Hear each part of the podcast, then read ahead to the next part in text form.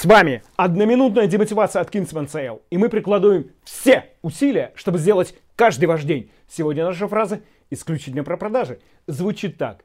Ожидай согласия.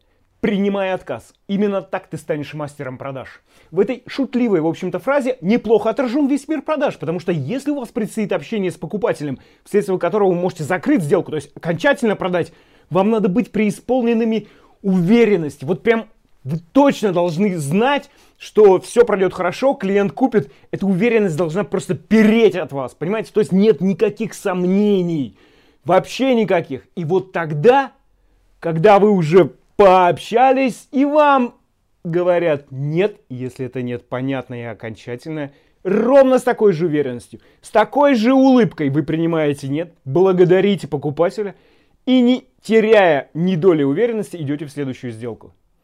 Так поступают мастера.